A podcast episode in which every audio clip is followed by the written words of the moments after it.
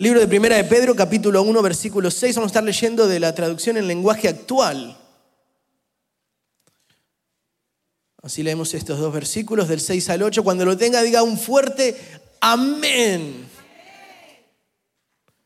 Primera de Pedro, capítulo 1, versículo 6 al 8 dice, por eso, aun cuando por algún tiempo tengan que pasar por muchos problemas y dificultades, ¿qué dice? Alégrense no dice que se pongan mal, no dice que se pongan tristes, no dice que pateen al perro, al gato, dice que se alegren. La confianza que ustedes tienen en Dios es como el oro. Así como la calidad del oro se pone a prueba con el fuego, la confianza que ustedes tienen en Dios se pone a prueba con los problemas. Si ustedes pasan la prueba, su confianza será más valiosa que el oro, pues el oro se puede destruir. Así, cuando Jesucristo aparezca, hablará bien de la confianza que ustedes tienen en Dios, porque una confianza que ha pasado por tantas pruebas merece ser alabada. Ahí donde están, cierre sus ojos. Padre, te exaltamos, te adoramos, te bendecimos. Estamos acá para darte gloria porque solo tú te lo mereces. Estamos con un corazón lleno de agradecimiento, lleno de querer darte gloria y honra, Señor. Espíritu Santo, así como tú pusiste esta palabra en mis labios, en mi mente y en mi corazón, ayúdame a expresarla para que tu pueblo hoy crezca. Abre nuestros ojos para ver más allá, destapa nuestros oídos. Padre, rompe nuestro corazón de piedra y hazlo de carne, que te podamos sentir en esta mañana. Y no será un, un domingo más, sino que disfrutaremos de tu presencia y saldremos de aquí transformados. En el nombre precioso de Jesús. Amén y amén. Tomen asiento. ¿A cuánto les gustan los problemas, las pruebas? Creo que desde chicos tenemos como una alergia a las pruebas, porque cuando se escucha de pruebas nos, lleva a los exámenes que nos teníamos que tomar. ¿Cuántos se acuerdan? ¿Cuántos fueron a la escuela para empezar? Entonces cuando decían prueba sorpresa, ay, era lo peor. Siempre había uno que otro nerd que le gustaba y decía, sí. Y todos los mirábamos raro, ¿viste? Prueba sorpresa. Y en nuestra vida cotidiana surgen esas pequeñas cosas como que Dios aprendió de las maestras y nos dan esas pruebas sorpresa. Y la Biblia no dice pónganse mal, pónganse tristes, sino que dice alégrense. ¿Cuántos se alegran? Me acuerdo que hace un par de semanas, a lo mejor ya un mes y medio, venía a, predicar en el servicio de inglés a las ocho y media y tengo la camioneta en el garage y estoy todo bonito, en el espíritu yendo a, a predicar a la iglesia, ¿no? Con la prédica en la mente, en inglés, el cerebro transformado en otro idioma. Y de repente aprieto el botoncito del garage y no abre. Y yo, que se fue la luz, ¿qué pasó acá? Nuevamente aprieto el garage, no abre. Veo el breaker, está todo bien. ¿Por qué hoy, ocho y media, antes de salir al servicio, no abre el garage? La pregunta es, ¿y ahora cómo salgo? Me quedo acá, van a venir por mí, tengo que pedir todo al mismo tiempo, pero después digo, no sé, pero intenté levantar la puerta del garage, todo el mundo te dice, es re fácil, solo lo destrabás y con una sola mano. Este garage no. Este garage es más pesado que suegra de visita. Es uno solo largo, mide como 18 pies, pesadísimo. Yo me saqué el saco, la camisa intentando levantar, llamo a mi esposa que se está maquillando, que venga y ayude, interceda, haga algo. Se me está haciendo la hora, voy a llegar para el amén, digo yo. En ningún momento pasó por mi mente, qué alegría que no abre el garage. Me agarró un pánico. Y con, dije, Señor, así como usaste a esa Sansón, dame fuerza levanté el garage, le digo a mi esposa, pasá con la camioneta antes que no lo pueda sostener más. Se había roto, o sea, la noche anterior lo habíamos utilizado, se había roto, eh, no sé, el, palo que va arriba, que es que, ¿cómo se llama, pastor? El resorte, exactamente. El resorte dijo, che, qué lindo día para descomponerme. Y no quería levantarse. Tuvieron que cambiarlo. Me llegó una hermosa papelito que decía que tenía que pagar como 900 dólares. Y yo fue de una excelente alegría. ¿Cuántos pasan por esas pruebas de sorpresa en donde dice, no sé en qué gastar la plata, ojalá se rompa algo? Mi papá dice, nunca es un buen momento para que algo se rompa. Y en la vida siempre pareciera que algo como que se daña en nuestras vidas, relaciones, cosas que, pequeños resortes que se van descomponiendo en nuestras vidas, pequeños resortes que encontramos en el camino que se van lastimando y que nos causan problemas. Y ya las cosas no quedan como antes, al menos que Dios completamente reemplace la pieza. ¿Cuántos quieren que Dios reemplace el resorte de su vida en este día? Y saben que la Biblia nos habla en distintos pasajes de la importancia de la madurez espiritual, ¿verdad? A través de las dificultades, de las pruebas, vamos conociendo la fidelidad de Dios, vamos conociendo cómo Dios está en todo momento, aún en los momentos más difíciles, y la versión perfecta diría que nosotros aprendiéramos de eso Dios estuvo conmigo en ese momento, obviamente volverá a estarlo. Cuando me faltaba, Dios proveyó. Si me vuelve a faltar, Dios proveerá. Eso nos lleva a una madurez espiritual. Ya lo superamos. Ya no somos niños, ya no lloramos por cualquier cosa, sino que vamos creciendo y madurando. Ya no nos enojamos tan fácilmente. Muy poquito, amén. Y hay veces que decimos, Señor, ya, ya no quiero ser más probado. ¿Cuántos has visto esos, esos memes en las redes que dicen, sé que tú tienes las peores batallas para tus mejores guerreros, pero creo que te confundiste con Rambo, con Batman? ¿Se han visto ese? Señor, sé que tienes las, mejores, las peores batallas para tus mejores guerreros, pero guarda unas para otros. Porque sentimos que todas vienen para nosotros. Como que todas esas pruebas, todas esas cosas vienen y en vez de ayudarnos es para lastimarnos más. Y el enemigo utiliza lo que Dios pudiera utilizar para hacernos crecer y mostrar su gloria, el enemigo lo utiliza para derrumbarnos, para que nosotros perdamos la fe, para que nosotros no queramos volver a la iglesia, para que nosotros no queramos orar más, para que nosotros no podamos adorar ni alabar libremente, porque nuestra mente está atorada con el resorte que se rompió en nuestras vidas. Entonces lo que para unos es una catapulta que te va a llevar a ver la gloria de Dios, para otros es la destrucción. ¿De qué lado de la moneda estás en esta mañana? Amén. Yo titulé este mensaje y lamentablemente por la mala letra que tengo, le tomó media hora a Midia darse cuenta cómo decía yo titulé el mensaje de hoy, tal y como me lo dio el Señor, saquitos de té. Vinieron a preguntarme, Santiago de fe, ¿qué es lo que dice acá? Yo tendría que haber sido doctor solo con la letra. Saquitos de té. Para los que solamente toman café o son nuevos en el planeta Tierra, los saquitos de té son unas bolsitas con hojas o semillas de alguna planta que cuando se ponen con agua caliente o agua fría y se sumerge, sacan la infusión, el juguito, ¿no? Y mientras más caliente o mientras más tiempo esté el saquito de té bajo esa presión de agua, más fuerte saca la infusión. Saquitos de té. Lo cual me llevó a la pregunta de hoy. Si Dios nos pusiera individualmente en una taza ¿qué saldría de nosotros? ¿Cuál sería el jugo que saldría de cada uno de nosotros? Y le empecé a preguntar, Señor, ¿qué sale de mí? ¿Qué sale de tu pueblo? Porque si una pregunta, cada uno tendrá su respuesta. Del mundo, si Dios tuviera que agarrar a alguien simplemente y ponerlo en una tacita de té, ¿cuál sería la infusión que saldría? El Señor me dijo que había mucha gente con temor, con muchísimo miedo.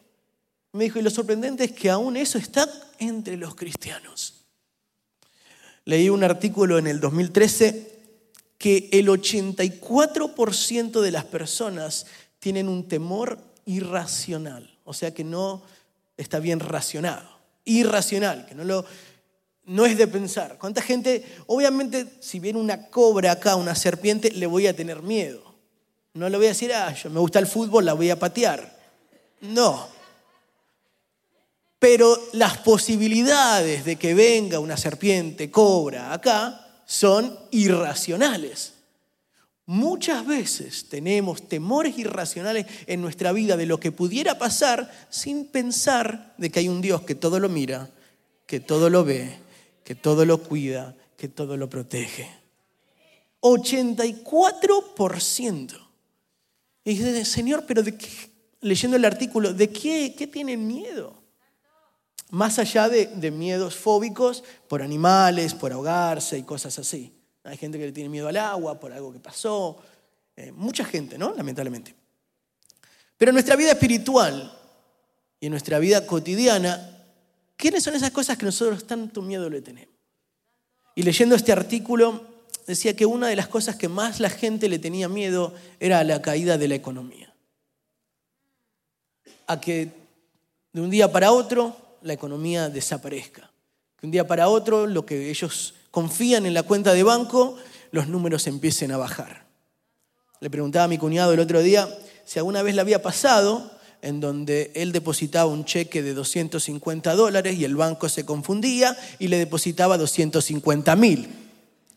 Me dijo que no, que nunca lo había pasado. Yo le digo, yo estoy orando por algo así. Pero el pánico Peor es que de esos 250 se confundan y digan 25 dólares. ¿Verdad? Yo estoy soñando con algo más grande. Pero la gente en general tiene miedo de que algo pueda suceder y no tengamos la economía para poder suplirlo. En ese saquito de té de tu vida, ¿sale temor? ¿En donde tenés un miedo por lo que pudiera suceder? Con tus finanzas. Porque la Biblia dice, mi Dios pues suplirá todo lo que es falte conforme a sus riquezas en gloria en Cristo Jesús. ¿Qué otra cosa tenés miedo? ¿Enfermedades? Esa es otra de las cosas que la gente pudiera tener miedo. Decía que la gente tenía un pánico que porque su abuela o su mamá o su bisabuela habían fallecido de cáncer, que ellos también tendrían que hacerlo. Imagínense, de jóvenes viviendo con algo que pudiera o no pudiera pasar, pero ya viven agobiados con el temor. El temor más grande que se vieron en estos últimos años surgió con esto de la pandemia. ¿Cuántos vieron las primeras personas cómo se disfrazaban antes de tener la máscara? Parecían todos astronautas. ¿Han visto esas fotos? Se ponían cosas grandísimas en la cabeza, tape, por todo el pánico que iba a venir un virus y los iba a matar. Y aunque realmente sí mucha gente falleció, había gente que vivía en pánico y que no le pasó nada. Gente que vivía en pánico y cuando les agarró, no fue tan mal como lo pensaron. Y Dios te dice, ¿para qué sufriste tanto tiempo? En vez de dormir arriba de la cama, te escondías debajo de la cama por el temor que tenías. Gente que no quería salir a ningún lado, no veía a su familia, no quería ni tocar nada ni nadie, vivía en un pánico constantemente. Dios pregunta hoy en tu saquito de té, ¿todavía tenés miedo? Porque si hoy tenés miedo a lo que pudiera pasar, si te agarra una enfermedad, quiero que sepas que la Biblia dice en el Salmo 103.3, Él es el que perdona todas tus iniquidades, el que sana todas tus enfermedades. ¿Cuántos saben que Él es un Dios capaz de sanar todas tus enfermedades, todas tus dolencias? Él es tu sanador. Y si Él decide no sanarte, Él sabrá. O sea, tu confianza tiene que ser tan fuerte en Él que si dices, para morir, elijo morir porque Cristo determinó que lo hiciera. Y para vivir, elijo vivir porque Cristo determinó que viviera. Porque todos, levante la mano, ¿cuántos quieren ir al cielo? Todos quieren ir al cielo. ¿Cuántos se quieren morir? Ah, ¿Verdad? Todos queremos ir al cielo, pero nadie quiere morir. Que suenen las trompetas. Entonces hay esas cosas, ese temor por fallecer. Y el último, obviamente, que la gente le tiene pánico, es a la muerte. A dejar solo a un familiar o a quedar solo. O sea, morir yo o que muera un familiar, un padre, mi esposa, mi hijo. Le tienen pánico a eso. Por eso va a haber padres extremadamente sobreprotectores. Había una película hace muchos años que se llamaba Bubble Boy. Era el chico burbuja, donde el, hijo vivía dentro de una burbuja porque los padres eran sobramente protectores. Ah, mi esposa es más protectora que yo. Ella todo el tiempo está ahí, cuidando de que Luna no le pase nada. Yo tengo más fe. Yo digo, déjala que juegue y después veremos. Pero vivir en ese pánico, ¿cuántos saben que tus hijos le pertenecen a Dios? Podés estar preocupado toda la vida y perder todo el tiempo estando preocupado. Se te va a reventar una vena acá arriba por la preocupación, por el miedo, porque no querés dejarle que Dios trabaje, que Dios opere. Y en ese saquito de té, si Dios te pusiera, cuánto temor saldría de ahí. ¿Cuánto miedo saldría de ahí? Por distintas razones. Aún usted puede decir, no, tengo miedo por esto, pero está perfectamente racional, explicado. Y usted dice, yo tengo el control de todas las cosas. No temas, no temas, yo estoy contigo. No temas, yo soy tu Dios. Nada ganamos por temer. El único temor que tenemos que tener es el temor a Jehová de los ejércitos y Señor de señores. Otro sabor bastante popular en estos saquitos de té es la angustia y la tristeza, que últimamente está llevando a la depresión. Después de la pandemia hubo un estudio publicado en el Lancet Regional Health, um, conducido por las universidades de Brown y de Boston, y mostró que el 32.8% de los adultos estadounidenses experimentaron síntomas depresivos elevados, en el 2021, en comparación con el 27.8% de los adultos en los primeros meses de la pandemia en el 2020. O sea, aún en el 2021, después de que parecía que se tranquilizó, la depresión aún subió más. Y era solamente el 8.5% antes de la pandemia. Imagínense, antes de la pandemia 8.5, en el 2021 32.8 depresivos. Y el Señor me dice, ¿pensás que en la iglesia pudiera haber gente que si yo los pusiera por agua, el juguito que pudiera salir, la infusión, puede hacer tristeza, puede hacer angustia? ¿Has visto esas personas que parecieran que están tristes todo el tiempo?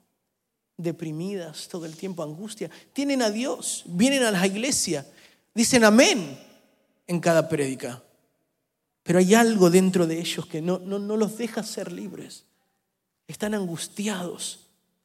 Y en este, en este estudio decía que habían tres razones por las cuales la gente se deprimía demasiado. Uno eran las frustraciones de la vida o frustraciones de no haber alcanzado algo que ellos deseaban haber alcanzado. ¿Cuántos frustrados pudiera haber entre medio de nosotros? Enfocados en lo que hicieron mal del pasado, no los deja vivir en el presente ni imaginarse un futuro. Es que no me salió bien, es que yo no tendría que haber hecho esto. Nunca tendría que haber terminado con esta persona si hubiese hecho las cosas distintas. Frustrados, dañados, lastimados, tristes, no pueden salir de esa angustia, no pueden salir de esa depresión. Desilusiones era otra. La desilusión es una cosa increíble porque es cuando una persona espera que algo suceda y se desilusiona porque no, no sucedió. Yo no esperaba que me fallen, dirán mucho. Me desilusionó esa persona. Yo no esperaba que esa persona reaccionara así. ¿Sabe cuántos cristianos están así, lastimados? Viven en una tristeza profunda porque el hermanito, la hermanita los desilusionó, porque el pastor me desilusionó. Tanto. Te pregunto, ¿Dios alguna vez te ha desilusionado? ¿Dios te ha desilusionado? Y muchos pueden decir, a mí sí, porque yo le oré a Dios para que algo hiciera y no lo hizo. Yo le pedí a Dios con todas mis fuerzas que no se llevara a mi mamá y se la llevó. Yo le pedí con todas mis fuerzas que Dios sanara a mis hijos y se lo llevó. Y ya no quiero saber más nada de Dios. Y en esa tacita lo único que sale es esa angustia, esas ganas de llorar, esa tristeza donde no puedes superar esa desilusión. Te pregunto hoy, ¿pudieras sentirte así? Desilusionado, amargado, sin poder vivir y disfrutar de la alegría y del gozo que trae la presencia de Dios, del saber que Él está en el control de todo. ¿Cuánto vivimos de esa manera tan triste? El Señor hoy te quiere decir, yo quiero romper toda cadena. Hoy quiero, hoy quiero que, que tu té tenga un nuevo sabor. Y otro de los, de los temores, otro de esos miedos que llevan a la depresión era el sentirse solos. La pandemia demostró muchísimo eso, que hay gente que no puede estar sola, que se deprime, que están acostumbrados a estar rodeados de gente, al ya no poder serlo, se sintieron solos. Eh, había leído, creo que una vez Robin Williams lo había dicho, que el peor sentimiento que hay es estar rodeado de mucha gente y todavía sentirte solo. O sea que la cantidad de personas que puedas tener a tu alrededor no van a hacer que te sientas bien acompañado. Puedes tener tu novia y tu esposa y aún sentirte solo. Puedes tener 75 nietos y aún sentirte solo. Puedes tenerte rodeado por gente. Puedes estar hoy acá y sentirte solo en la iglesia. Puedes ver que todos se abrazan entre otros, que todos se conocen. Y vos decís, a mí nada me presta atención. Y por dentro el enemigo va cambiando el sabor de tu té. Y empieza a entrar esa angustia. Y sentirte, si estoy solo y ninguna hermana, ningún hermano me habla, a lo mejor también Dios me dejó solo. Empezamos y el enemigo empieza a utilizar todo eso para calcomerte. En vez de tener, entonces, en vez de tener gente que viene acá libre y podamos todos ser una leña más para poder hacer que la gloria, el fuego de Dios abrace y prenda este lugar. Venimos como cubos de hielo, enfriados, lastimados, angustiados. ¿Cómo está, hermana? Bien. ¿Y esta es tu versión de bien? ¿Cómo será mal? tristes, lastimado. Y el tercer mal sabor es el enojo. ¿Cuántos si lo pundieran en una tacita? ¡Uf! ¡Qué picante salió este té! Gente que está enojada por todo. Todo le cae mal. Hablaba con una persona hace, hace un tiempito cuando estaba acá, me decía que no veía la hora de estar en su país. Quería regresarse, quería regresarse. Finalmente regresó y hablando hace poco me dice, estoy enojado porque yo quisiera estar allá. Y le digo, pero entonces, ¿quién te entiende? Cuando estuviste acá no querías estar acá. Todo te caía mal. No te gustaba la comida, no te gustaba la gente. ¿Eh?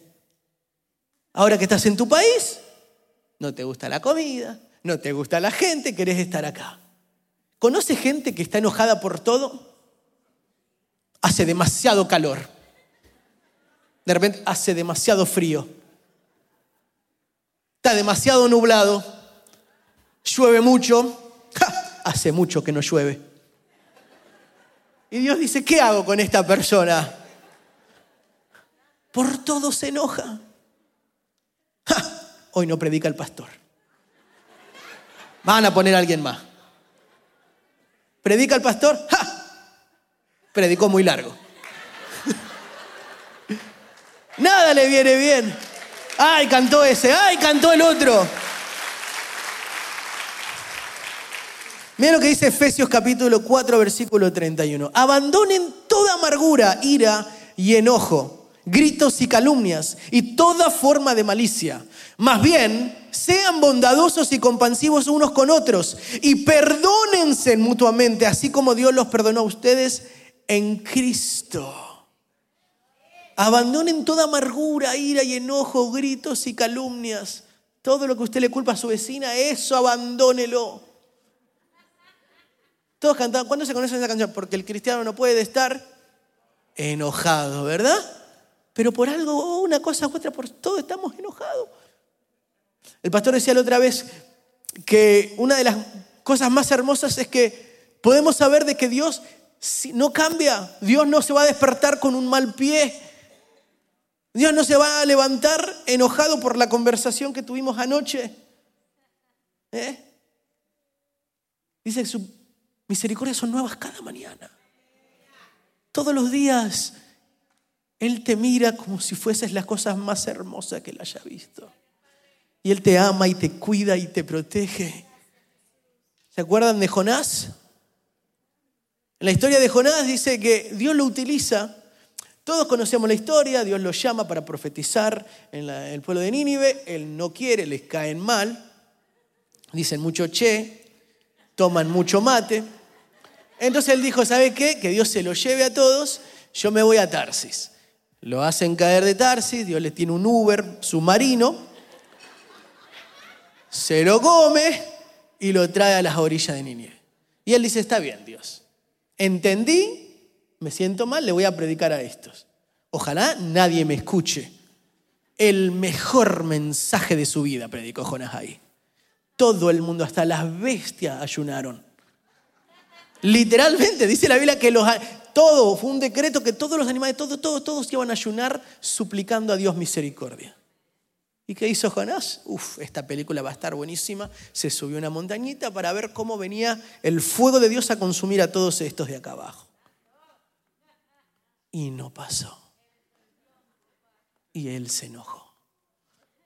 Y Dios, para ponerlo más cómodo, dice que creció una planta para que le diera sombra. Y de repente mandó un gusanito que se comiera toda la planta, le quitó la sombra y el sol le quemaba. Y dice que él se enojó. Y me encanta esta palabra porque dice que Dios le pregunta, Jonás, ¿por qué te enojas tanto? Che? ¿Por qué te enojas tanto? Y Jonás agarra y le dice, sí, me enojo y hasta la muerte. Era bravo Jonás, ¿eh?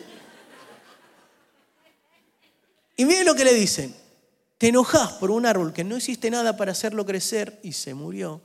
Y esta gente que clama por mí no te mueve nada. ¿Cuándo estamos tan enojados porque Dios haga algo con nosotros que cuando Dios hace algo por los demás nos enojamos? Y Dios te puede decir, hey, pero no te bendije yo a vos, ¿por qué no puedo bendecir al hermano que está a tu lado? ¿No fui yo misericordioso con vos? ¿Por qué no voy a hacerlo con él? ¿Vos lo querés solamente para vos y todo para vos? No podemos vivir en ese enojo. Que nuestro saquito de té, cuando Dios nos ponga en esa tacita, que no salga esa amargura, que no salga ese enojo, que no salga tan picante. Hermanos, si Dios te pusiera una tacita, ¿qué saldría?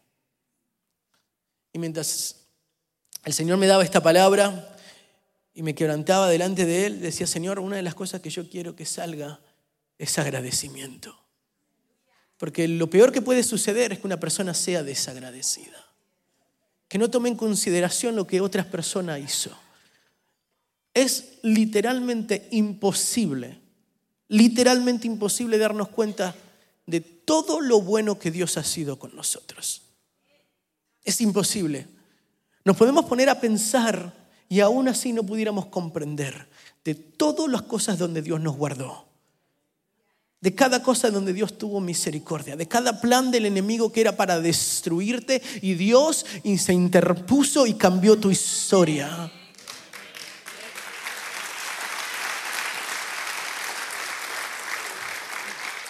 Uf, vamos a meterle rapidísimo. En el libro de Lucas hay una historia en donde vienen unos leprosos y Jesús agarra y, y ellos le dicen, ten misericordia. Y él agarra y le dice, vayan y preséntense a los sacerdotes. Y mientras iban en el camino estos diez, fueron sanos. Y se dieron cuenta de este milagro y uno dice que regresó, cayó rostro, cayó, uno de ellos al verse sano, regresó alabando a Dios y diciendo a grandes voces, y cayó rostro en tierra a los pies de Jesús y le dio gracias, no obstante que era samaritano.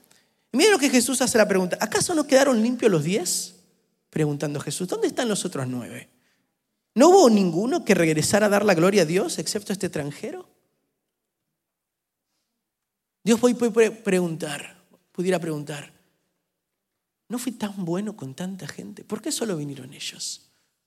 ¿No fui tan bueno con toda tu familia? ¿No, fui tan bueno? ¿Por qué hoy no viniste? ¿No fui tan bueno contigo? ¿Por qué ya no me buscas? ¿No fui tan bueno contigo? ¿Por qué no volviste? Sí, sí, te vi el domingo anterior, pero hoy no estás. Sí, sí, te, vi el domingo acá cantando, pero durante la semana te busqué ¿Y ¿No te hablé yo? ¿No, no, acaso fui el que te llené de mi presencia? ¿No caían lágrimas sobre tu rostro? ¿Qué, qué pasó? ¿No me volviste a buscar? Señor, yo quiero tener un corazón agradecido. Que cuando tú me pongas en esa tacita, lo que salga sea agradecimiento. Que todo lo que yo haga, hablaba con mi esposa antes de dormir y le decía, mi amor, si nos ponemos a pensar en todas las cosas que Dios ha hecho por nosotros, no hay una sola cosa por la que nos pudiéramos quejar. No hay nada. Estamos sanos, estamos bien, estamos juntos, nos amamos, tenemos una hija linda, tenemos donde dormir, tenemos donde descansar, un Dios que nos ama, que nos promete la vida eterna, el perdón de nuestros pecados, nuestros padres. ¿Qué más, qué más necesitamos? Dios ha sido bueno. ¿Y cómo no vivirlo? En la fusión de nuestra vida, ¿cómo no demostrar el ser agradecidos? El ser agradecido con la gente. Nadie, por más que quiera, llegó donde estás solo. Nadie, siempre hubo alguien que te ayudó, siempre hubo alguien que te aconsejó, siempre hubo alguien que te dijo, mira, así es como se hace y hoy puedes hacer lo que sabes hacer. Nadie creció solo, Dios puso gente en tu camino, gente que no te conocía decidió bendecirte. Gente que no conocías, Dios las envió para poder ayudarte, darte una mano. Cuando te sentiste solo, Dios te puso un amigo. Cuando esperabas esposa, Dios te la puso. Cuando necesitabas prueba, te dio la suegra. Pero Dios siempre pone algo. ¿Cuántos están agradecidos?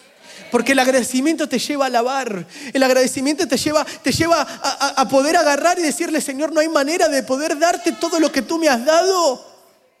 Cuando ofrendamos, cuando diezmamos, yo le digo, Señor, gracias, porque solo te estoy dando un poquito de todo lo que me das. ¿Cómo puedo diezmarte de mi salud? Adorándote. ¿Cómo puedo diezmarte de todo lo que tú me das? Pues entregándolote. Los pastores decían, Dios te dio a sus hijos. ¿Qué es lo que podemos hacer, Señor? Te los presento, tú me los diste. Por el tiempo que sea que me lo des. No sé cuánto, pero no te voy a agradecer porque me lo quitaste, sino por el tiempo que lo tuve. Pero ser agradecidos. Que salga esa fusión de ser una persona agradecida.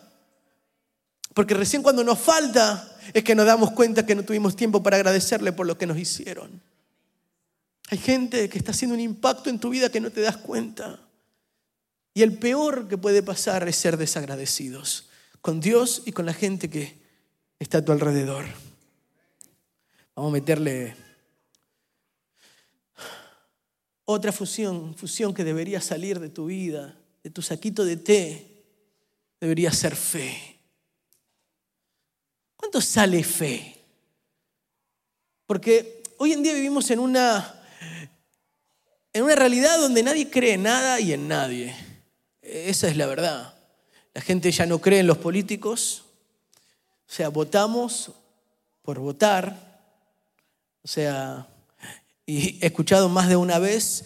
Y bueno, de los dos malos, este es el menos peor. Y por eso lo votamos. La gente ya no sabe en quién creer. Las figuras no son como antes decían.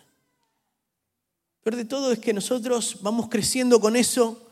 o vamos siendo alimentados con esas cosas y nosotros mismos vamos perdiendo la fe. Y los hijos pierden la fe en los padres, los padres pierden la fe en sus hijos. En los líderes espirituales se perdió la fe, habla del respeto, política, en los maestros. Yo vengo de una generación en donde si la maestra me regañaba, mi mamá decía, amén, algo habrás hecho. Hoy en día los padres van y quieren golpear al profesor porque le gritó al niñito, pobrecito mi amor. En donde los estudiantes insultan a los maestros. ¿eh? No tienen problema. ¿Cuántos fueron golpeados con una regla por la maestra? Presta atención, Resquín. Y lo que decía la maestra era ¡fum! Y hoy decimos gracias, gracias, porque eso me enseñó a ser una persona respetuosa. Gracias. Y hoy se perdió eso. Perdimos la fe de esas personas. Lucas 18:8 dice, no obstante, cuando venga el Hijo del Hombre, encontrará fe en la tierra. Encontrará fe en la tierra, encontrará fe en faro de luz. Que cuando Dios suelta una palabra desde el altar y dice, yo soy el que te va a prosperar. Hay alguien que diga, amén, yo lo creo y lo estoy esperando. Yo soy el que te va a sanar. Amén, lo creo. Me voy a poner a pensar porque cuando me recupere esto es lo que voy a hacer. Yo voy a salvar a toda tu familia, a toda la familia. Amén, lo creo. Voy a empezar a comprar Biblias porque me van a llamar y me van a decir, tuve un encuentro con Jesús, necesito ir con vos el domingo. Eso es poner fe.